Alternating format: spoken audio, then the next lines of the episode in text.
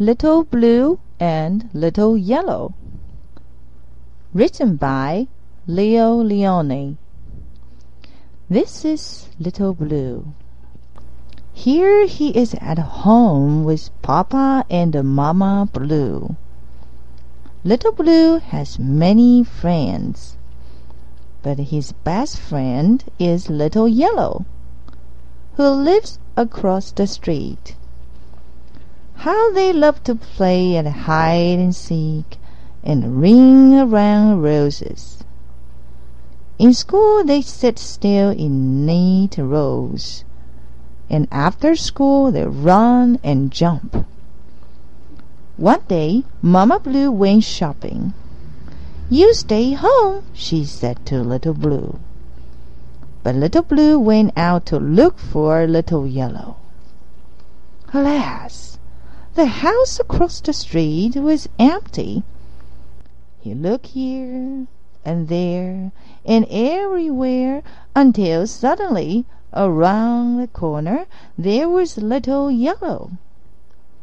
Happily they hugged each other and hugged each other until they were green. Then they went to play in the park. They ran through a tunnel they chased Little Orange. They climbed a mountain. When they were tired, they went home. But Papa and Mamma Blue said, You are not our little blue, you are green. And Papa and Mamma Yellow said, You are not our little yellow, you are green. Little Blue and Little Yellow were very sad. They cried big blue and yellow tears. They cried and cried until they were all tears. When they finally pulled themselves together, they said, Will they believe us now? Mamma Blue and Papa Blue were very happy to see their little Blue. They hugged and kissed him.